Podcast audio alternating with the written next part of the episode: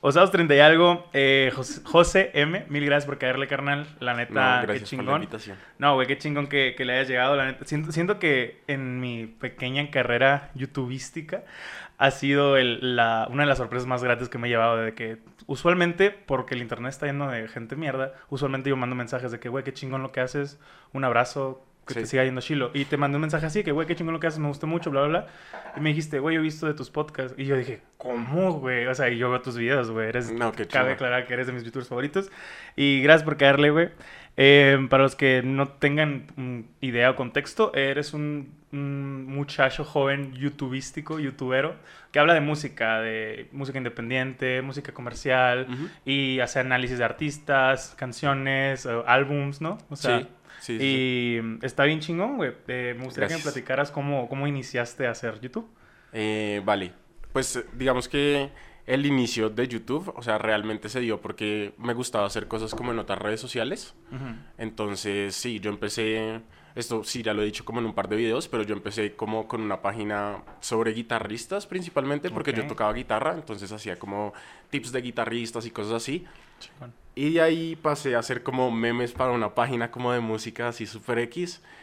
Y después fue que dije como, como era de música y de música alternativa esa página, entonces como que me di cuenta que había como cierto grupo de personas que estaban interesados en ese tipo de contenido. Claro, que había comunidad, vaya. Ajá, que había comunidad. Y entonces, pues yo siempre había querido hacer algo con internet, como Ok. con YouTube o lo que sea. Si Yo- mencionas que eras muy fan de estar Sí. viendo youtubers así. Sí, sí, y muy fan del internet, o sea, desde muy Chingón. chiquito, desde muy chiquito, siempre me la he pasado pegado al computador, entonces como que dije, no, pues me lo voy a medir y voy a, voy a hacer algo.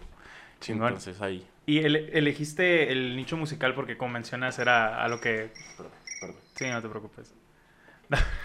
y elegiste el nicho musi- musical porque, como mencionas, era lo que estabas en ese entonces en internet, de que eh, haciendo los memes, o sea, dando los tips de guitarristas, o porque siempre has estado muy, muy metido en, este aspecto. Pues yo creo que la, la- o sea, la música siempre ha sido súper clave como en toda mi vida. No me considero así un súper melómano, o sea, creo que me falta mucha música por conocer. Soy más bien como un oyente casual de la gente que le gusta escuchar música Ok. y que le gusta y que fanea mucho en los conciertos, o sea, soy como ese tipo de persona.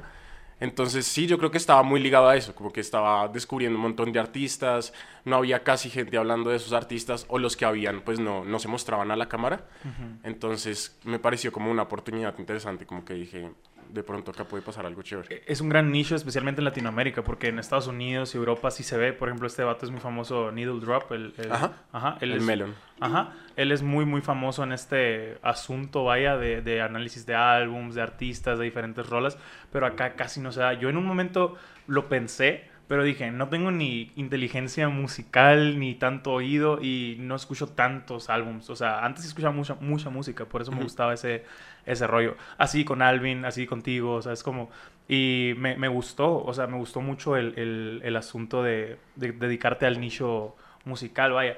Em, ¿Te tocaste en alguna banda, en algún proyecto tuyo? ¿Cómo, cómo- fue eso, Sí, sí, desde muy chiquito también, o sea, fui como la ¿En típica... tu casa se daba o en la escuela o cómo? En la escuela, en el colegio. Eh, sí, en mi casa, pues digamos, mi familia es de la costa, parte de mi familia es de la costa, De Colombia, para los que no tengan Ajá, idea. de Colombia. Bogotá, Colombia. de Bogotá. Bogotá. No, o sea, mi... Yo nací en Bogotá, Ajá, sí, sí. pero mi papá es de Venezuela Ah, ok. y mi mamá es de la costa de Colombia. Ok. Y entonces en las reuniones pues sí era muy musical la vaina porque como Chingón, que güey. se armaba una parranda, sacaban como acordeón, bueno, mi familia tocaba y de todo, pues unos tíos. Y ya en la casa pues yo aprendí a tocar guitarra como por mi cuenta, luego en clases y ahí empecé como a tener bandas. Así como cualquier persona en colegio que le Es que gusta dices tocar cualquier algo. persona en colegio, pero yo no lo viví, ¿sabes? Como ellos ok. dos sí, ellos sí Ok. estuvieron de que banditas de prepas y así. Y sí es, es algo, un cliché si tú quieres, de, Sí, del adolescente. 100%. De que Además que era le mama Blink, el mayor Como- cliché porque sacaba covers como de Blink y luego me volví como super metacho, entonces Neta, una- pasaste una de metalero. metal. Sí, sí, no sí. te imagino de metalero. Pero güey. metalero como mainstream. Sí, Metallica. que, Metallica. Iron Maiden. Sí, ajá. Aerosmith, así que lo más romántico del metal pop acá. Sí, exacto. No, yo, por ejemplo, no sabía tanto mundo del metal y explorándolo di con una banda que al día de hoy me gusta mucho, Dream Theater. Y me di cuenta de que, wow, esto es muy diferente a Metallica, ¿sabes? Como, Sí, o sea, claro, y- 100%. no, no es lo mío, pero Dream Theater me, me, me Ah. encanta, me fascina. Em, me voy a saltar un poquito algo, algo de, lo que, de lo que quería hablar. Ah, bueno, dando un, un poco de contexto, eh, estudiaste diseño industrial, ¿no? Sí. Eh, para los que no sepan, como yo, ¿qué hace el diseño industrial? El diseño industrial básicamente es como... ah, Es que hay muchas definiciones. O sea, pero, Pero- es diseño gráfico, vaya. Sí, O sea, va de... es la, la creación como de productos que normalmente son en serie, por eso la parte industrial, Ok. eh, con base a las necesidades como de los seres humanos, pues como tiene un enfoque muy humano. Sí, eh, había escuchado a otro youtuber que estudió eso, Juca, creo, o sea, Ah, y el vato pinta sí, carros, pues, o sea, sí, es algo como... Sí, creo que sí. Ajá, se me hace muy, muy Es que hay una rama del diseño industrial que mucha gente se va como al diseño de automo- auto- automotriz y todo este cuento. Ok. Eh, volviendo a, a- Esto me llamó mucho la atención en uno de tus videos, güey. Eh, y creo que es algo que me gustaría platicarlo porque lo he hablado algunas veces en el mundo musical. Tú, tú has dicho de que eh, una de tus metas, aparte de promocionar bandas y música independiente, que también vamos a hablar de eso, es que te copien. O sea, una de las cosas que te gustaría es que te copien en lo que haces. Se me hizo muy cabrón, güey. O no sea, me acuerdo cuándo. o- fue hace Pero un video gran, viejo. gran, gran anécdota. Ah, gran, gran, gran. Pe- Pero, o sea, sí, sí lo sientes, pues, de que a- en ese momento, poniendo contexto, es de que, que más gente haga este tipo de videos, pues. Ah, Vale. O sea, asumo que a, lo- a eso te referías, pues, porque estabas hablando de eso Sí, en sí, uno sí. de tus videos. No, adelante. Ya, ya, ya. Eh, creo que la forma en la, en la que lo decía, lo que me parecía chévere es que se empezara a hablar más como de bandas alternativas, bandas independientes, como que un montón de creadores también empezaran a surgir y a, y a decir como, hey, puedo hablar de música y me puede ir bien haciendo esto. O gracias a que estoy hablando de música, pueden- me pueden salir negocios aparte sobre el tema. Como que eso me parecía muy chévere. Y sí creo que una de las, como, de las mayores formas de elogiar a alguien, siento que es copiándolo Sin finalmente. duda, güey, sin duda. Entonces, sí, o sea, yo he visto como ciertos youtubers que a mí me mencionan y para mí es como, o sea, no- a veces no lo puedo creer. Es Qué como, curado, ¿no? Sí, muy chévere. Eso, eso es súper chévere y es como, no sé, es muy bonito. Como muy bonito que la gente aprecie lo que uno hace finalmente. Es que alguna- de alguna manera te has establecido como algún, creyéndolo, ¿no? Un pilar importante en ese nicho, güey, de musical o an- análisis, es que no sé cómo decirlo, pues, Sí, porque al decir musical piensas que, ah, bandas o clases en línea, no, güey, el análisis musical, la evaluación de álbums de bandas independientes, te has hecho un referente en eso, y obviamente como tu contenido es muy limpio, muy digerible, o sea, muy visualmente atractivo, o sea, y siento que la voz tuya también te va llevando en la plaza. O sea, te lo juro, güey. Tienes una voz como que ah, te va llevando acá. Y claro que de eso se, se, se copian, ¿sabes? Como, o sea, y existe esta, esta creencia de que el copiar es, no, no mames, ¿cómo me explico? Sí, Pero de algo te tienes que basar. claro. ¿Sabes? Como, o sea, todos tenemos que. Cualquier imitar. proceso empieza por, por, por imitación. Claro, O sea, o sea- cualquier, cualquier proceso. hay cosas como que agarras esa base o esa idea. Y por ejemplo, es- eso que mencionas de que, que digan que le copió, es un, eh, que te copien es un gran elogio, ¿sabes? Como, o que digan esto se parece a, a esto, es como que, ah, lo estoy haciendo, ¿sabes? Como, Sí, sí, se me hizo muy bonito, porque incluso en la música es muy mal visto, o sea, en la industria musical es muy, muy mal visto. No sé si sabes de todo ese, este ejemplo me encanta, ese trip de Panda, por ejemplo. Ah, lo de My. Chemical Romance. Ajá. Sí, sí, sí. Y hacían, por así decirlo, plagios muy descarados, o sea, casi idénticos en la letra, Sí, sí. güey. Por ejemplo, en ese caso, ¿tú qué opinas? En ese caso, la vaina es que estoy un poco sesgado porque yo fui muy fan de Panda en un punto. Claro, Cuando, cuando era chiquito. Entonces me sabía muchas canciones de ellos antes de aprenderme las de My Chemical A Romance. eso voy. O sea, estas bandas, el rock mexicano, el rock, al menos en mexicano, en frontera, los Abson, los. No me acuerdo cuál es el otro nombre, una bandita aquí. Todos empezaron traduciendo rolas de los Beatles, traduciendo rolas de los Rolling Stones. Ese era el rock de aquí. O sea, y ponían rolas que no tenían nada que ver con la letra, pues solo usaban la. la- o sea, solo usaban la música Ajá. y ellos hacían la letra de lo que entendían o quisieran. Sí, Estos sí. vatos hicieron lo mismo. porque La verdad es que pusieron el alcance ese estilo de música a mucha gente que no entiende inglés. Claro. Y en 100%. eso te estamos hablando de hace 15 años, no existía el Google Translate o, las letras, me explico. Es O a uno que- no le llegaban esas bandas a veces. O sea, a nosotros nos llegaba MTV Latino y ahí estaba Panda y pues era lo que Exacto. uno consideraba como el emo de esa época. sí, como- Allison, Panda, Ajá. o sea, división minúscula, era como que no voy a tener al alcance. ¿Qué tan probable es que a mi ciudad venga Green Day y qué tan probable es que venga, venga Allison, me explico. Claro. O sea, es, es, una, es un mundo Sí, diferente. total. Ya que uno lo mira como ahorita y uno ve como las letras, uno sí dice como ya No se mames. pasaban un poco. O sea, ya, ya es demasiado. Sí, sí, sí. Muy copia. Pero en ese entonces, como que no. Al final del día lo influenció demasiado a uno. Como para demeritar todo lo que hicieron. Y también ponte a pensar, estaban morros, o sea, era Sí, como que, güey, es lo que entendíamos, es lo que podíamos hacer, es lo que fue un gran fenómeno y que chingón. Sus rolas más populares no eran plagios, por ejemplo, ¿sabes? Como, Ah, no o sea, sé. no, o sea, yo lo he checado de Ajá. que las rolas que son las más populares no eran de que los plagios literales, de esos, ¿sabes? Como, Sí. pero sí entiendo el enojo de la gente y sí entiendo que puede ser un, un poco, ¿cómo decirlo? Afectar al otro, al otro artista, Claro. ¿no? O sea, por derechos de autor, lo que tú quieras, ese, ese artista sí, pues tiene la, ¿cómo decirlo? La autoría intelectual de esa rola. Sí. Pero la otra realidad es esa, güey, y me llama mucho la atención que nos puso al alcance música muy chila que tal vez no hubiéramos entendido 100%. en inglés, ¿sabes? Que yo creo que eso es algo que ahorita ya por fin la gente está apropiando, como la música en español. Claro. Porque antes era muy difícil que llegara a pegar como ese tipo de bandas. ¿Tú, tú lo notabas en tus círculos, por ejemplo, o en ti. Yo, yo, por ejemplo, era, era muy cerrado a escuchar música en español. A partir de 2017, con Little Jesus, yo dije, no mames, en México hay cosas bien chilas. Y te estoy hablando de hace cuatro años, güey. Sí, o sea, sí, sí. ya tenía 20 y no escuchaba música en español nada. Y desde entonces me eduqué en todo, güey. Todo lo que escuchas en español desde entonces. O sea, sí escucho en inglés de repente, pero casi todo es en español. Todo lo nuevo que busco es en español. Porque muchas cosas emergiendo bien cabronas. Claro. Sí, claro, se ha notado resto el cambio y me acuerdo que cuando chiquito, más que odiar escuchar música en español, es que solo nos llegaba cierto tipo de música en español. Entonces solo Eso. llegaba como Soda Stereo, Charlie García, eh, como estos referentes argentinos, por lo menos en Colombia. Em, pero muy pocas bandas como independientes, por decirlo así, que uno le llegaran así como Claro. mi papá está escuchando esto o encontré esto por internet. Pues no, no era así. Sí, ¿no? Entonces, sí, como que uno fue creciendo con bandas muy anglo y, y me acuerdo, uno de los primeros discos así que escuché en español es uno de un, de un chico colombiano que se llama Mateo Lewis y ese álbum así me cambió como la perspectiva, como, yo dije como, esto está muy chévere y ahí fue como que se me, me empezó a abrir, abrirle el espectro como de, de bandas independientes y Sí, todo el mo. cuento, como Yo- ahí me metí. Qué cabrón, güey, qué bonito. Yo creo que a mí la, la rola de La magia de Little Jesus, creo que fue Mm. una rola que yo dije, no mames, aunque yo conocí, fíjate, güey, mi ignorancia. Conocí Zoé por Little Jesus, o sea, yo sabía la existencia de Zoé y sabía de varias bandas, Panda, o sea, muchas, pero yo decía, qué hueva, no, no me gusta. Me cerraba incluso y ahorita Sí. digo, güey, qué bonito, ¿sabes? Como, o sea, es, es algo muy, muy valioso.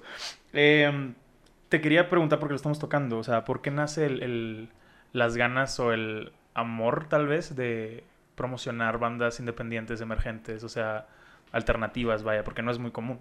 Podrías hacer todos los videos hablando de, Sí, todos. me todos explico, de J Balvin o algo así, y tal vez te iría mejor en vistas, me explico, lo podría hacer de una manera más llamativa, pero a veces que haces legítimamente, puedes hacer video de, ah, este, te recomiendo esta banda, y yo digo, pues no la conozco, no lo voy a ver ese video, por, Sí, o sea, sí. ¿por qué haces eso, güey? Se me hace muy chingón. Pues yo creo que son varias cosas. Eh, lo primero es que como tuve la experiencia de tener bandas independientes, sé lo difícil que es como conseguir espacios para que la gente promocione su música. Entonces eso me parecía interesante como por lo menos poner un, un pequeño granito Grano, de arena. claro. Ajá, como, y que la gente empiece a tener la cultura de escuchar más bandas así como locales, en español y todo el cuento. Eso me parecía muy chévere. Lo otro es que finalmente el canal como creció fue como un canal de música alternativa. Eh, Sí, como claro. ir- irónicamente. Y ahorita que, que está, pues digamos que crece cada vez más, ya le fue que le empecé a meter como la parte más pop, Pop, por claro. decirlo así. Sí, de hecho, lo, de que hablas de cosas como Adele o algo así, no se veía en el Sí, canal. y no me agrada, veía. o sea, me agrada porque también es necesario. O sea, incluso dentro de la industria es, es mm, no sé si necesario, pero muy interesante entender cómo todo eso también funciona o cómo trabaja el artista que ya está allá, ¿sabes? Como, Sí. o sea, eh, hablando de eso, ¿cómo es tu proceso para el análisis de un álbum o de un artista? O sea, ¿cuál es tu proceso para hacer ese video, escribir el guion, como sea? Pues de- depende. Si es como de, de un disco o algo así, eh, lo primero que hago es como, es, obviamente, escuchar el disco varias veces, como un par de veces, eh, analizar un poco las letras y también revisar como qué, qué es lo que está diciendo la otra gente del disco también me parece súper importante. O Como sea- triangular la información un poco. Ok. para así después sacar como una opinión mucho más clara y más concisa, porque hay veces que uno escucha el disco, escucha las letras, pero puede que no se dé cuenta de muchas vainas. Claro. Entonces como que eso ayuda a estructurar todo un poco más. Y ya después de, de hacer eso, pues ya empiezo a hacer el guion como tal. Pero digamos, sí, es con otro tipo de cosas, como siempre es como investigación, eh, anoto todo en un, en una, como en un Word vacío y empiezo, sí, a, como a sacar información, sacar información y después con base a eso empiezo como ya a estructurar todo el guion. Chingón, ¿cuánto tiempo te lleva más o menos hacer un, un video, güey? Eh, Porque suena un proceso... Depende, muy- depende de qué tan organizado, desorganizado ejemplo, esté yo. Ah, ok. Ese depende completamente de cómo andes tú de, en el día sí, acá. porque de- hay veces que me armo muchos mierderos, entonces... Hola, uno de esos. Eh, no, güey, se, se me hace muy interesante el proceso, porque yo te, yo pensaría que eres una persona, a lo mejor y sí, ¿no? De que muy ordenada, o sea, muy estructurada. No. no. ¿Te considerarías desor- desorganizado o Eh, no te- estructurado? tengo, vaya? tengo etapas, tengo etapas. Hay Ok, veces ¿cómo que lo- logro estar como dos semanas muy organizado Mm, ok. y luego si Caos. algo me descuadra y es puro caos así como de... Me ha pasado de hacer un guion en un día, editar, grabar, bueno, grabar, editar y subir video el mismo día y quedó muerto. O sea, quedó Sí, así claro, como- drenado. sí. Sí. Y el anterior día no hice nada. Entonces es como... Ok. O tu- tenía que ir a algún evento o algo así. Ujú. O me puse a hacer otra cosa. Pues como otras vainas ahí. Interesante, güey. O sea, lo, lo, lo comparto mucho porque yo también... En algún momento me dieron como que un consejo de, güey, si no traes ganas, energía, porque a veces que ni siquiera es porque estés ocupado, Sí. ¿sabes? A veces de que, güey, hoy no estoy, no, no existió el mood, no llegó. De que, güey, me pasaba de que tengo que sacar este video o tengo que hacer esta cosa. Edita dos minutos. O sea, y era de que mi motivación de, ah, pues ya va dos minutos más adelante, ¿sabes? Claro. Y en esos accidentitos se te va el tren y lo terminas, ¿sabes? Como, Eso es verdad, eso es buena estrategia. es- ajá, o sea, es como que me... Es lo que me hace sacarlos. Pues, por ejemplo, a veces editar los podcasts, yo ya lo pongo en una velocidad un poco más avanzada. O sea, cuando estoy editando siempre estoy de que... Así escucho todo, ¿sabes? Ah, Como, ¿sí? Pues me ahorro tiempo. O sea, por ejemplo, hay conversaciones de dos horas y media. No puedo estar dos horas. Ya lo reduzco a una y media, por ejemplo, por ahí. O sea, y ya estoy editando. Y si algo me llama la atención, pues ya lo pongo normal y tengo que, ¿sabes? Como... ¿Y tienes como un cronograma? O sea, ¿cada cuánto estás subiendo video más o menos? Eh, podcast, por ejemplo, este, los sábados subo todos los sábados. Todos los sábados. Sí, ya. y yo sí. sea, lo tienes Si así. no sale el sábado, por ejemplo, a veces que trato el domingo, pero sé que en domingo no jala también vistas, por ejemplo. O sea, y fue, es como que me, me espero una semana. O sea, ya de que. Y me relajo. Es como que, ah, otra semana para mi colchón de invitados. Y los miércoles saco un podcast que tengo con mi amigo Sergio, donde pues hablamos ya cosas más, si quieres, entretenidas, banales, no tanto el invitado. Pero ¿no? entonces O sea, suben- subes dos posts. Subo dos y de hecho estoy por subir de que un tercer video los lunes, ese ya es un video pues, mío, depende un blog, un, un videoblog, si es algo caótico. en el mismo canal de... En el mismo canal, sí, sí, sí. Y está interesante porque llevo queriendo, llevo queriéndolo hacer como seis meses de que el tercer video no se puede. O sea, realmente Ay, es que es mucha cosa. es que es bien raro porque tú ves tu video y dices, ¿cómo chingados dura seis minutos y me drenó tres días? Sí. ¿Sabes? Como, o sea, Sí, yo, pasa. yo lidio con eso y digo, bueno, es posible. Y, y la gente lo ve mientras va al baño, o sea, Sí. mientras desayuna, te crea un espectro de que, güey, ¿cómo, güey? O sea, termino exhausto haciendo esto y... Pero pues también es porque uno es muy exigente, porque lo podría hacer en media hora, ¿estás de acuerdo? O sea, podrías no poner tantas transiciones, podrías Sí. no jugar con O esto. no poner pues. imágenes, uno- no, exacto. no traer ningún... Sí, sí. O sea, pero uno es el que busca darlo mejor, güey. O sea, en ese pedo no te causa conflicto. el- o sea, no tienes un estándar de calidad muy duro contigo mismo. Eh, al principio sí, como que he ido mejorando en ese aspecto. Claro. Me, me he dado cuenta en qué tipo de cosas puedo invertir tiempo y en qué tipo de cosas como no vale la pena realmente. Entonces como, no sé, cada vez se vuelve más concisa mi edición, siento yo. Ujú. Entonces, sí, sí, veo que no necesita una animación y que yo soy el la aferrado. única, Sí, la única persona que se va a dar cuenta que este texto entró porque había una animación así, pues no lo voy a hacer. Ah, Es, es, eso difícil lo de que- separarse de eso, güey. Sí, Porque son las cositas que te gustan a ti, ¿sabes? Lo que tú quieres hacer y la gente dice, ah, sí. Y tú dices, tal vez, tal vez en esto no vale la pena que le meta mi, Ajá. mi uñita ferrada, ¿sabes? Como, o sea, 100%. Porque la gente no mira eso, finalmente. O Sí. sea, miran como... Y en mi caso, sobre todo, miran mucho más como... eh, o sea, me enfoco más en el guion, creo. Claro, en, en el guion todo el, de, de todo el video, perdón. Em, te- este es un tema que hemos tenido recurrentemente, tal vez en los últimos podcasts, o lo traigo muy fresco, vaya, pero como lo van a ver semanalmente, no creo que haya lío. Y lo he hablado con algunos invitados y amigos, güey. Eh, y quisiera saber tu opinión acerca de los géneros musicales. Por ejemplo, eh, hoy en día creo que es más común ver a un músico de cualquier género, de cualquier tipo de banda, de cualquier tipo de Mm. música, experimentar otro sonido. Por ejemplo, Karim León, o sea, que sa- salió con Zetangana en el Sí. álbum del madrileño, o sea, ese tipo de cosas. Zetangana que es raperos tocando folk con Ned Maverick, o sea, muchos, con, muchas combinaciones así, Karim León con Matiz, por, ahí, o sea, son los que se me vienen a la mente. Siendo que cada día es más, es, es un día más cercano a que desaparezca el término, género del musical. término género musical y siendo que si no ha desaparecido porque es una manera de vender, o sea, Total, Es que es, es la manera en que la industria puede catalogarlo de alguna forma. Entonces, sí, para promocionar un disco o algo así, finalmente toca ponerlo, toca meterlo dentro de una bolsa para Claro. poder decir cómo vamos a vender esto de esta forma. Entonces, creo que esa es la única razón por la que sigue existiendo géneros musicales. Eh, para que, sí, para que Spotify pueda catalogar algo de, un- de cierta forma Sí, y le llegue a cierta gente y todo el cuento. Es, es full mercadeo, creo, en este punto.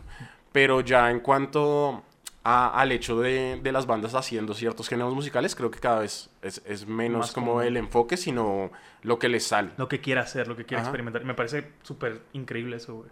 Sí. O sea, y yo siento que eso es muy sano para el artista, porque muchos artistas viejos, por ejemplo, por decir algo, no sé, los Ramones, todos sabemos que eran de que punk o Ajá. pop punk, o sea, todos sabemos, no, no, no me explico, no hay, no hay duda, vaya. sí. Y los artistas hoy en día o la, o la industria musical es de que, ah, mira, podemos hacer un featuring con este vato y estamos haciendo esto y vamos a experimentar en dos idiomas y vamos a me explico. Y siento que es bien sano porque el vato dice, ah, o sea, Claro. no estoy encasillado a una cosa. O sea, tú lo mencionabas incluso en el álbum de, de Señor Kino, de que, güey, ya experimentaron muchísimo más, ¿sabes? Como, o sea, está...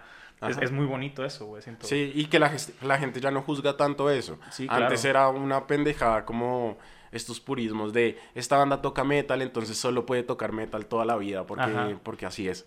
Como Eh, que es sí. más chévere que ya les valga verga un poco. Sí, claro, y sin ninguna justificación realmente, nada más de que, ah, porque hacían metal, es como que, güey, qué pedo. Y lo, lo padre es que acostumbran al escucha de que desde ahorita, en mi segundo álbum, estoy experimentando con, Con cosas nuevas. cosas. Porque luego, por ejemplo, malamente tal vez, nosotros nos acostumbramos a escuchar un tipo de música en Simple Plan, por decir algo, y ya lo escuchas en el último álbum y dices, ay, ¿sabes Sí. cómo? O sea, ya es el cariño que te tengo, güey, Sí. y te voy a dar el play por buen pedo.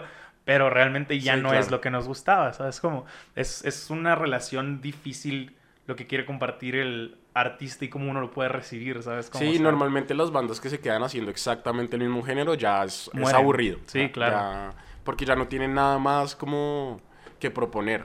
Pero esa crítica es bien, es bien difícil, se me hace, güey, porque existen las dos. Y en los mismos videos y comentarios es de que, ay, güey, suenan igual que antes, suenan igual a siempre. Y luego, güey, me gusta más lo que hacías antes. En, me explico. A mí es- ese es comentario de, de me gustaba más lo que hacía antes, no, no me trama para nada. Es como... no, te, no te afecta, dices, o como. No, no, siento que es, es estúpido un poco. Sin duda, güey. Porque si te gustaba más lo de antes, pues simplemente está, escucha lo de está. antes y ya está. O sea, para que uno quiere repetir la repetidera de la Claro. repetidera no tiene ningún sentido.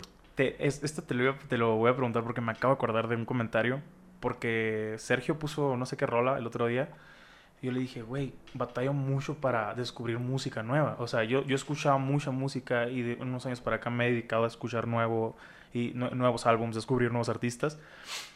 Y fue de que, güey, ya, o sea, ya me da hueva, siento que ya tengo mucho que me gusta. Ah. Y me dice, ya, estás, ya te estás haciendo viejo, me dijo. Sí pasa, o sea, Totalmente, sí sientes que totalmente. es de que una donde ya, o sea, mis papás tenían razón, pues.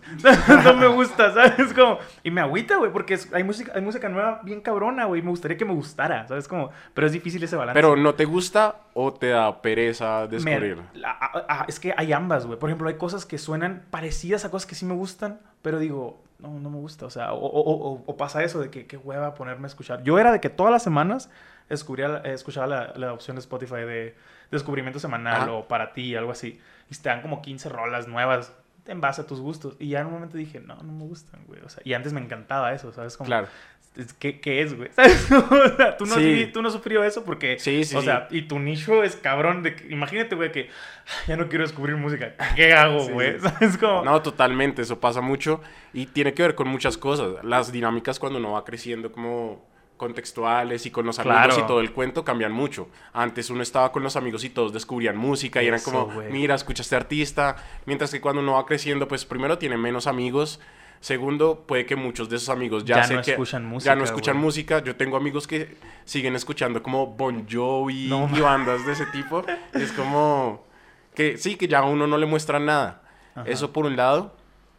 Y por el otro, pues sí, es un ejercicio constante de estar tratando de descubrir música y de estar como siguiendo a creadores que hacen eso. Claro. Porque finalmente a mí me llega mucha música nueva también porque sigo a canales que de pronto se dedican solo a hablar de bandas independientes Claro. y que le, le hacen sentir a uno ese amor.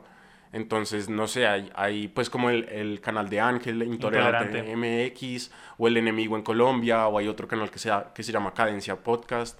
Todos ellos como que también hablan de música y de música nueva, entonces cuando uno... Te la pone cerca, pues. Ajá. Qué Cuando, y cuando uno sigue esos canales, como que uno también se va sintiendo más como... ¿Cómo se dice? Joven. No, no joven, pero sí como con más motivación de Ok, escucharlo. Claro, claro. Es, es muy distinto a escuchar como en Spotify y poner como a que te suene música nueva, a ponerte un Ellos video, a ponerte un video de ellos explicando un nuevo contexto, disco. te dan contexto de todo. Exacto. Entonces uno dice como, wow, qué chimba. Claro. Y ya hay un filtro también de ellos. Exacto, o sea, ya no, ya no tienes que escuchar toda la, Toda la música, música. aburridona tal vez que escucharon ellos. Oye, Ajá. tiene gran sentido, güey. Sí, sí, sí. Y me ha pasado con tu canal, o sea, me ha pasado con tu canal que escucho algunas bandas argentinas o colombianas que no me saldrían en mi, en mi descubrimiento semanal y que digo, güey, Claro. están curadas, ¿sabes? Como, eh, incluso en Instagram que tú, que tú o Ángel recomiendan y Ajá. digo, qué chingón, güey, se me hace muy, muy bonito, güey. Em, te quería preguntar también eh, acerca del atención o hate que recibes por tus opiniones musicales. Porque siento que ya no tanto, pero el fanbase de diferentes grupos o de escenas musicales es tan tóxico como los, los deportistas. O sea, así Sí. de que, no, es que las chivas son mejor, te voy a chingar, cállate los chicos. ¿Me explico? O sea, siento que se ponen así. ¿Recibes ese tipo de atención o cómo te lo tomas? Porque siento que tu Eh. personalidad es súper pacífica, güey. O sea, no sé cómo lidias con eso. Creo que ese ha sido un punto por el cual me ha alejado un poco del hate eh, de la gente. Como que finalmente mis, mis comentarios, no, mis comentarios y opiniones Ok. siempre son respecto a la música de la persona o al proyecto artístico y no es como tratando de respetar a la persona como tal. Eso por un lado. Y por el otro, pues siempre llegan, hay fanbase Claro. muy, muy ya demasiado fanáticos hablando que el se, otro día, se lo toman demasiado en serio. Entonces, sí me ha pasado con ciertos videos que yo digo como, esto ya, mierda. Ajá, sí, como, sí, sí. Tal vez, tal vez ahora sí me pasé, entonces vuelvo y reviso, vuelvo y reviso el video a ver si dije algo ya demasiado malo. Eh, pero sí, hay, uno aprende a lidiar con eso un poco. Como que, por ejemplo, pues los fandoms de K-pop tienden a ser como mucho más fanáticos eh, de los artistas pop, así como Justin Boy bands. Bieber. Ajá. Sí, sí, sí. Y este cuento, sí. Mi video más hateado ha sido el de Justin Bieber. O sea, el que yo he sentido así como... Wow. El ataque tan directo. Sí, el ataque tan directo. Ese ha sido el que, el que sí me levanté al otro día y fue así como... Lo borro. no sé, este meme del perrito que está como sentado eh, tomando como café y hay Ah. fuego. Así, Atrás acá. así, así me sentía yo como mierda.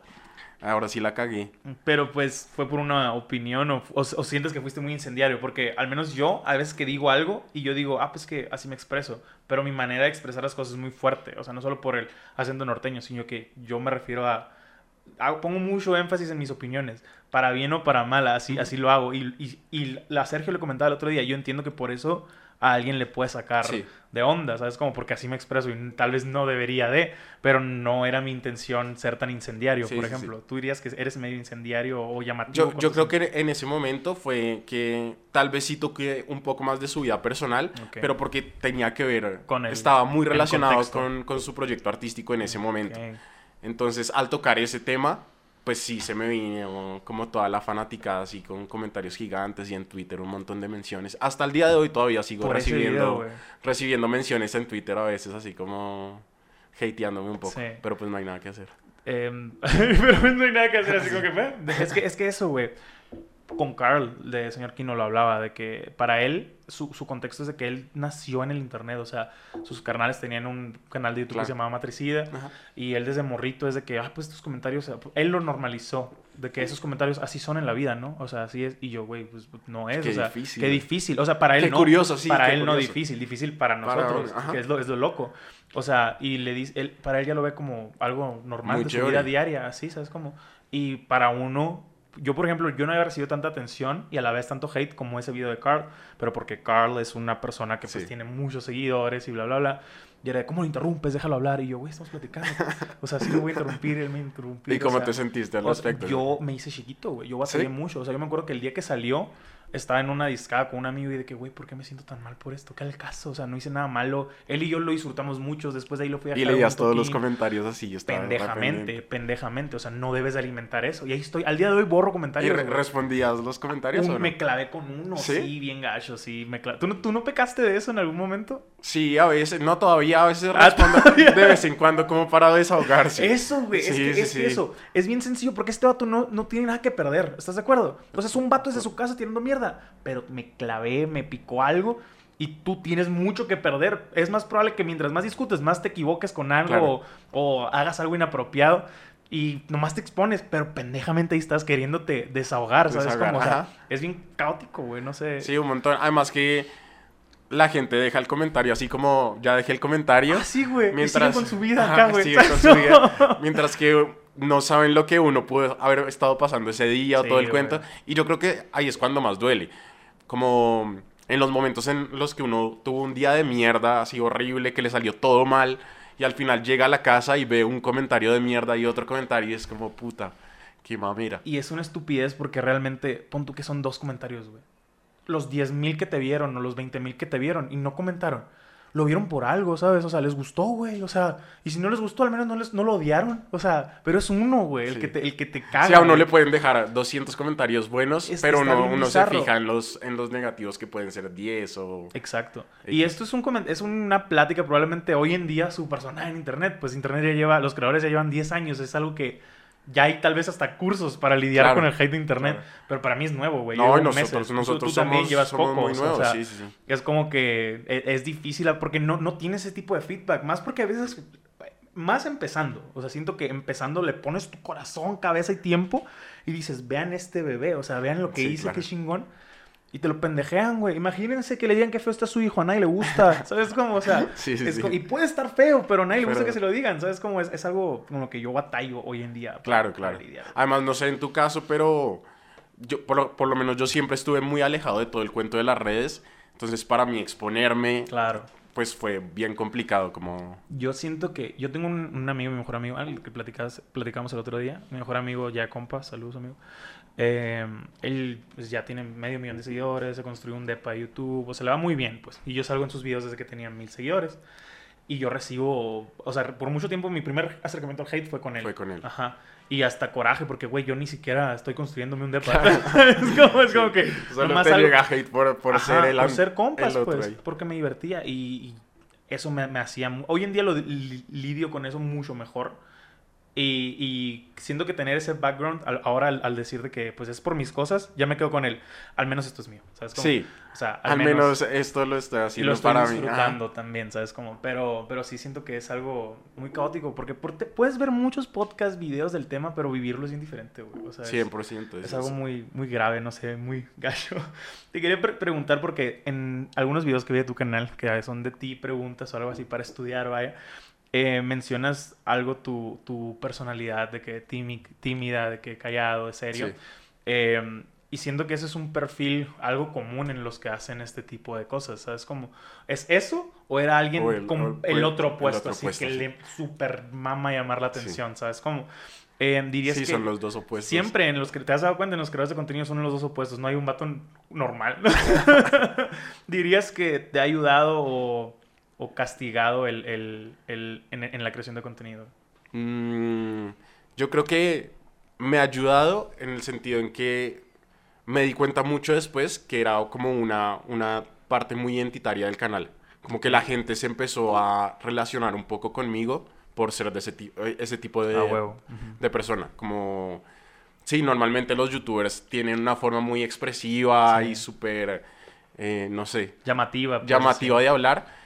Y la comunidad que se fue formando alrededor del canal decía que le gustaba mi canal precisamente porque se alejaba de eso. Entonces, yo al principio pensaba que iba a ser como lo peor, pero terminó siendo una forma también como de conectar con la gente, creo. Claro, con no, cierto tipo de gente. Incluso, por ejemplo, Roberto Martínez, el podcast más grande de México, ha mencionado eso, que él dice que su personalidad también de que medio seria, medio antisocial, hizo que mucha gente se sintiera, como dices, relacionada. relacionada, ajá, porque no existía ese tipo de imagen en internet. Como mencionas, todos son locutores de radio de que, y ahora amigos, Sí. estamos por ahí. Es algo medio Sí, exacto. crinchoso, vaya, ¿sabes? Como, o sea, difícil para...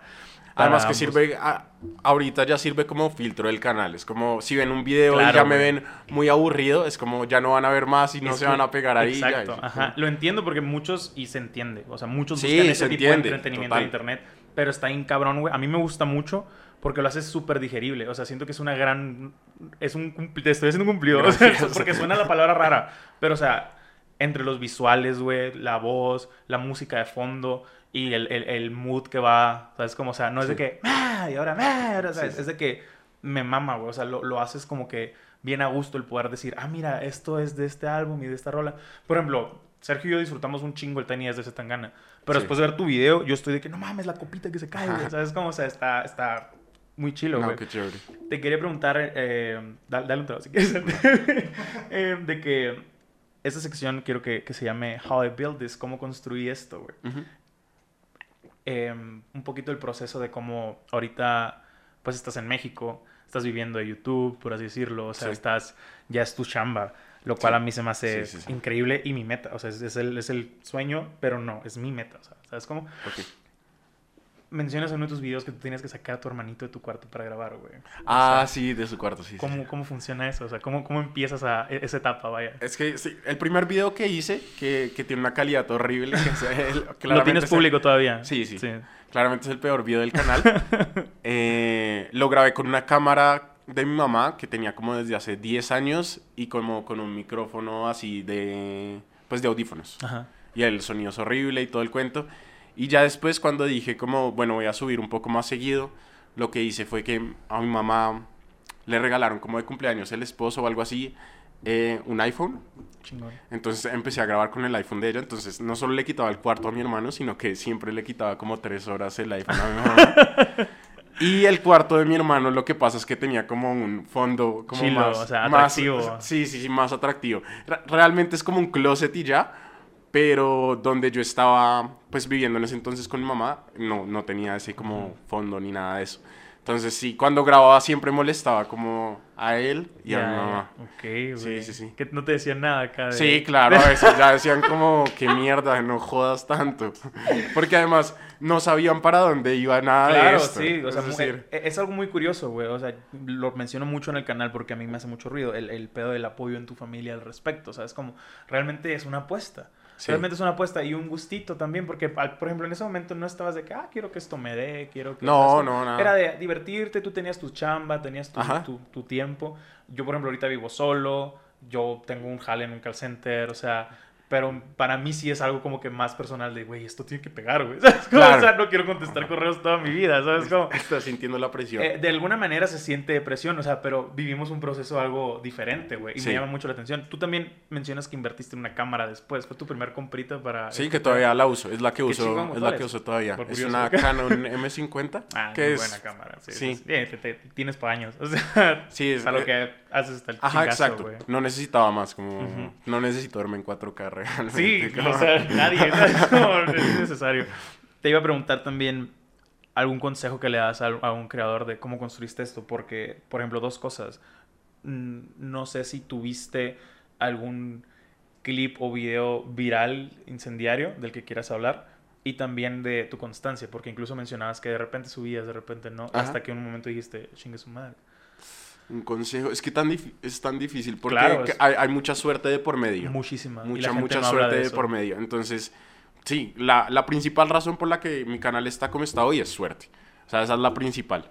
Ya el resto son cosas que sí fui haciendo de a poquitos que, que pues me ayudaron. Entonces, el hecho de empezar a ser más constante, como así fuera una vez al mes. Como Claro. empezar a subir como una vez al mes y ponerse esa meta. Eh, ¿Qué más? Fijarse en las cosas como realmente importantes de los videos. Entonces, lo que hablábamos ahorita, como si un video te va a tomar editarlo dos semanas, pues eh, algo estás haciendo mal. Sí, como claro, sin duda. Ser más eficaz en ese tipo de cosas me parece súper importante. Eh, ¿Qué más?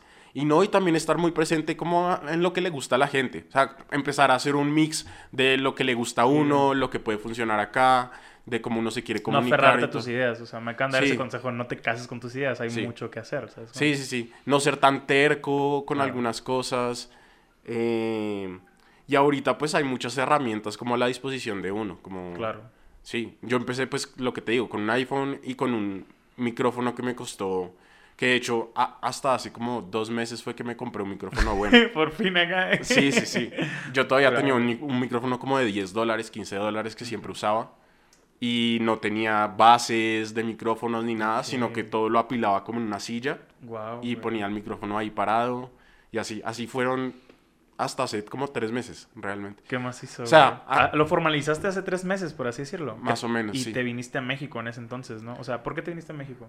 Eh primero, bueno, te respondo las dos cosas. como cuando llegué acá fue que realmente como que armé mi estudio. Ajá, es decir, cuando, cuando vayas a mi apartamento vas a ver que ya tengo como ya tengo unas luces de verdad, ya tengo como el stand del micrófono y todo el cuento, pero antes pues lo, que te digo, mis luces eran una caja de cartón, pues un bombillo y y aluminio y pues plástico, como papel aluminio. Sí, sí, para que salga, rebote. Como sí, cajas de luz así. Hasta que me vine a México y acá sí compré como ya... Lucecitas, sí, sí, sí. Porque ya estaba un poco aburrido de siempre estar armando, montando todo. Y además acá no tenía como cajas, ni sillas, ni y nada. Y luego ya está en una etapa el canal donde dices, no mames, o sea, ya sí, es un ya, canal de... ya me toca esforzarme en darle algo mejor a la gente. Claro, güey, o sea, y, eh, ¿sabes? Pues me hace curioso porque mucha gente lo ve como que, ah, pues sí, o sea, obviamente les alcanza y lo tienen. Güey, somos bien ¿cómo decirlo?, específicos con lo que, por así decirlo, queremos, ¿sabes? Como, o sea, con lo que queremos incluso usar, güey, para trabajar, pues. y yo creo que, pues así siendo creador de contenido como de, de la casa y todo este cuento, uno siempre está buscando invertir lo menor posible en lo mejor posible. Claro, sí. Entonces es como uno se, se clava en, buscar lo más barato, pero que funcione. Claro, que te saque de lo que, lo que necesitas. Em, por ejemplo, es, me da mucho la atención lo que dijiste, que creador de casa, o sea, de contenido de casa. Yo soy igual, o sea, a mí sácame de mi estudio y se me hace caótico, ¿sabes? Como, o sea, grabar, colaborar o algo así fuera de... Es un riesgo. Por, por, eso lo aprecio el doble, ¿eh? O sea, aprecio el doble que estés por acá, pero sí es algo que me saca de mi zona de confort, que no es algo malo tener una zona de confort, pero sí es algo que es un desafío, vaya. Pero entonces ha sido chévere para ti, como ir sacando todas las cosas. Sí, sí, sin duda. O sea, ya me, me, invitan a otras partes o a colaborar. O, este viaje, por ejemplo. Este viaje, el equipo es campechaneado entre todos los que venimos. O sea, está... Sí, me saca y me, me libera también un poco. Digo, y aprendes muchas más cosas también. Exacto, sí, sí. De hecho, lo bonito del podcast es eso. O sea, el, conocer gente y aprender cosas en el proceso te facilita mucho. O sea, no solo en la creación de contenido en la vida, güey. O sea, por ejemplo, estos vatos los conocí hace cuatro meses. ¿Ah, los, sí? Los invité en podcast, los conocí en el podcast. Ah, y nos hicimos pues. amigos y estamos en México. Es como que, ¿qué pedo? ¿sabes? sí, está chilo. Eh, volviendo al tema, güey, ¿por qué decidiste venir a México? Eh, varias razones. Pues primero, yo ya quería vivir afuera pues, de Colombia un tiempo. Nunca había tenido la oportunidad de hacerlo, entonces dije como me parecería chévere hacerlo ahorita. Y lo otro, México, porque primero me quería quedar en un espacio latino, porque pues yo amo lo latino. Y, y, México por la industria musical, como que cómo se mueve la música acá, o sea, la industria musical y la música como tal porque sí es muy distinto, ah, es muy, muy distinto, está muy bien posicionado, acá llegan todas las bandas. Es increíble. Todas las bandas, llegan todas las bandas de Sudamérica, así como llegan todas las bandas anglo. Entonces es un punto de encuentro muy chévere, pues lo, lo, que les estaba contando el otro día, que en una semana yo pude ver a, a una banda de España, a Cariño, pude ver a Rubio de Chile y luego el fin de semana pude ver a Ariel Ojeda de Colombia. Y eso no pasa... En ninguna otra parte. Eso no pasa en ninguna otra parte. Entonces, como que ese tipo de cosas le abren la mente a uno un montón. De hecho, tú nos viste como turistas de que no puede ser, como hay lugares. O sea, y literal, el domingo estamos en una terraza. El domingo, o sea, allá, los domingos todo está cerrado. O sea, el domingo a las 11 estamos en una terraza, Sergio y yo, cotorreando con los músicos que estuvieron, los flacos, y empezamos a platicar con nosotros de ahí. Y, y nos quedamos de que, güey, ¿cómo se forma esto? O sea, que, que, que bonito, o sea, Sí. y todos nos han dicho, aquí puedes ir todo un mes y no repites bandas, y- ni lugares, y O el miércoles que como no teníamos mucho que hacer y fuimos a Indie Ah, Rocks y estaba, ya estaban tocando y todo el cuento. Entonces, no sé, la escena acá se mueve de una forma Es muy bien- particular. sin duda, güey, es bien bonito. De hecho, nosotros volvemos bien motivados de que, güey, queremos, de que tenemos que agarrar un barecito y moverlo así, güey. O sea, ese bar que sea nuestro punto de encuentro y moverlo a algo así, güey. Claro. Como, porque es bien bonito, o sea, es bien padre. Toda la gente que hemos conocido nomás por estar en venues, ¿sabes? Como, Ajá. sin consumir si quieres, o sea, pero estás ahí y la gente está tocando y es como que, güey, qué, qué, qué Sí, sí. chingón, güey. O sea, Sí, la experiencia siento y me decías es que no era así allá en. Colombia, o sea. No, todavía no. En Colombia pasa una cosa y es que hay eh, dos, o sea, la escena se rompe en dos. O están las bandas emergentes, como les gusta llamarlas, o ya están las bandas súper Súper posi- posicionadas. posicionadas. No hay un intermedio casi nunca. O sea, no hay venues para, para las bandas intermedias. Entonces, Mm. usualmente les queda muy difícil crecer eh, como orgánicamente hacia lo mainstream. Por eso tienen que salir o algo así. Ajá, por eso terminan saliendo y hay muchos artistas colombianos que se terminan viniendo a México y todo el cuento. Hablando de artistas colombianos que se vienen a México, güey. Acabas de sacar una rola, güey. Sí. Acabas de sacar una Sí. rola en tu proyecto musical llamado... Gran conexión la Gran, que acabas ¿viste, de hacer. Me pasé, güey. Eh, es una gran rola, güey. La, la disfrutamos. Eh, la disfrutamos mucho acá, güey. Tienes dos en tu proyecto solista Sí. como Sumi, ¿no? Sí. ¿Puedo saber la razón del nombre o algo? ¿O Eh, una abreviación de tu no, apellido? no, no hay nada. Nada, nomás dijiste... Pues hay un estilo japonés como de dibujo que se llama Sumie, pero realmente no salió de ahí. Ok, pues es lo más cercano, ¿eh? Es, es lo, es lo más cercano, sí. Ve, ¿y por qué decidiste quiero empezar a hacer rolas? O sea, otra vez, quiero estar cerca de esto. Mm, porque antes, es decir, cuando yo dejé la, la última banda que tuve, como que me desconecté de la música. Dije, Ok. a la, a la mierda, ya no quiero hacer esto, ya no quiero hacer más música ni nada. Y luego, pues a medida que pasaban los meses, me di cuenta que, que uno no puede dejar de hacer música así como así después de, Cabrón, de haber experimentado eso.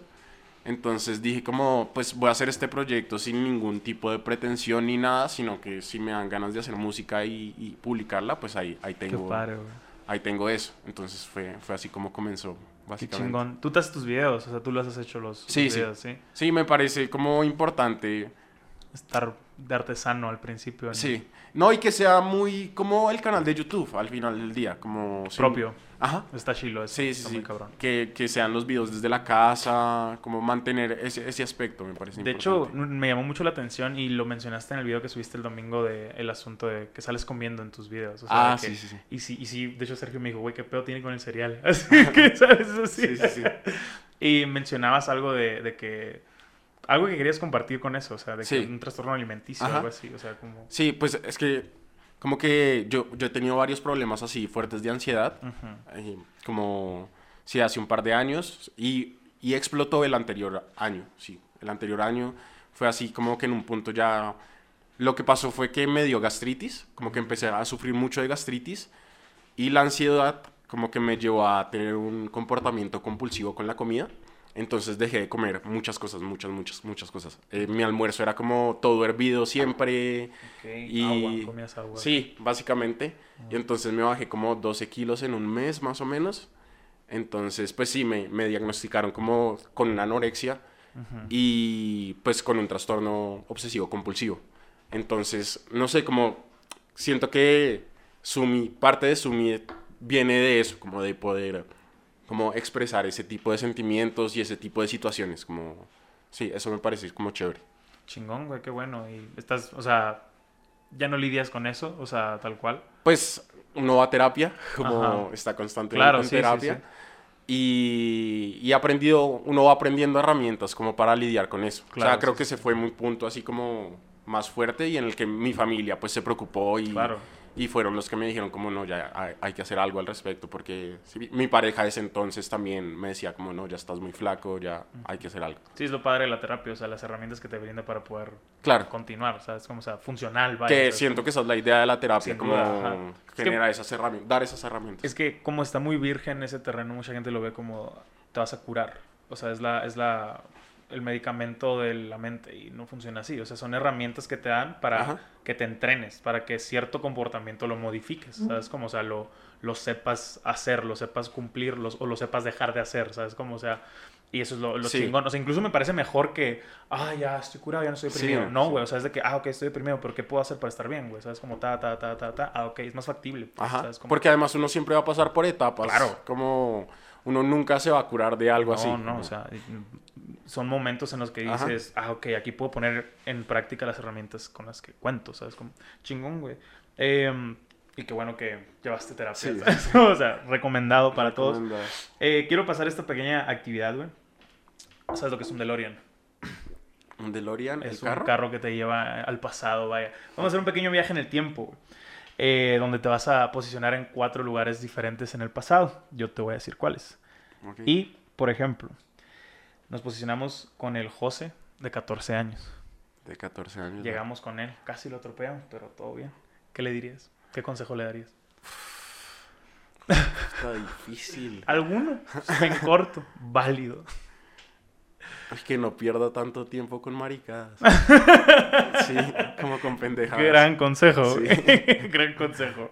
Que no pierdas tanto tiempo con pendejadas. ¿Ok? ¿A quién verías en vivo? ¿A quién verían vivo? Hace. Esto, esto ya no estamos con Ay, tú de 14 años. Esto ya no ya, estamos es en de, el- ya es de dos siglos atrás. ¿A qué banda te hubiera gustado ver en vivo? ¿Así de, de la vida? De la vida. Así. Vamos en un DeLorean, no hay límite. Así que a donde gustes. ¿Qué banda me hubiera gustado ver? No, creo que va a ser muy básico al respecto. Y yo siempre quise ver una banda cuando tenía como 14 años y fue Blink-182. Ok, no, súper Sería- válido, güey. Yo también. O sea, también me hubiera gustado. Yo Pink Floyd, por ejemplo. ¿sabes? Ok. Como, o sea, Blink, güey, qué chilo. Sí. Pero en esa época, muy top feliz. acá. Ajá. A huevo, Muy, muy feliz en un concierto de Blink-182. Qué chingón. Ok, tal vez esta, esta respuesta se repite en ese caso. Te conceden un meet and greet en cualquier momento de la historia. Un mitad- No, Paramore. Paramore. Sí. Ok, o sea, tú querías con Hailey, pues. Hailey, sí, yo tenía como. Hailey era como mi amor platónico Ah, huevo, un poco. sí. Creo que el de todos, Sin finalmente. duda. El de, todo, el de toda una generación, Hailey fue su amor platónico. Y me parece que más allá de eso, sí era una persona que tenía muchas cosas como que Claro. decir. Sí, sí, sí. sí. Porque además también pasó por muchas cosas del cuento de su banda, por ser una chica, En la industria, güey. una chica en la industria que creció en la industria y que creció en un género como el rock y que siempre le dijeron como, oye, vuélvete solista, vuélvete solista, vuélvete solista y ella nunca quiso volverse solista y siempre dijo como, mi banda va primero. Eso está bien Eso, cabrón, güey. eso me parece súper chévere y como mucho respeto por eso. Sí, o sea, porque eh, por eso, para bien o para mal, por eso llegó a ser relevante, de que ah, es, la, es la, la morra de la escena, es la morra de ese género, ¿sabes? Como, era de que, qué pedo, y lo que dices, la otra era Avril Lavigne, por ejemplo, pero ella sí Claro, era solista, ella sí ¿sabes? era Como, solista. Era lo de, ah, la morra de la banda esa, ah, sí, la pelirroja, ah, ¿sabes? Como por eso lo ubicaban, pues. Sí. Qué chingón, güey, no sé que eras tan, tan fan de, de, ¿De, Paramore? Paramore, Sí, yo llegué, yo tuve Qué una chingón. época muy, muy fan de Paramore. El último viaje. Eh, ¿Qué consejo le darías a una de tus bandas favoritas del pasado? a una de mis bandas favoritas del pasado. Una que ya no toque. Porque hoy en día, te- de alguna manera, tienes el alcance para darle un consejo a las bandas de hoy en día. Pero una del pasado, una que ya no toque. Así como que, John, no bajes ahí, te va a matar un fan. Ah, o algo así, ¿sabes? Como... No, le, le hubiera dicho a Mateo Lewis que hubiera dejado su música en, en todas partes. Porque.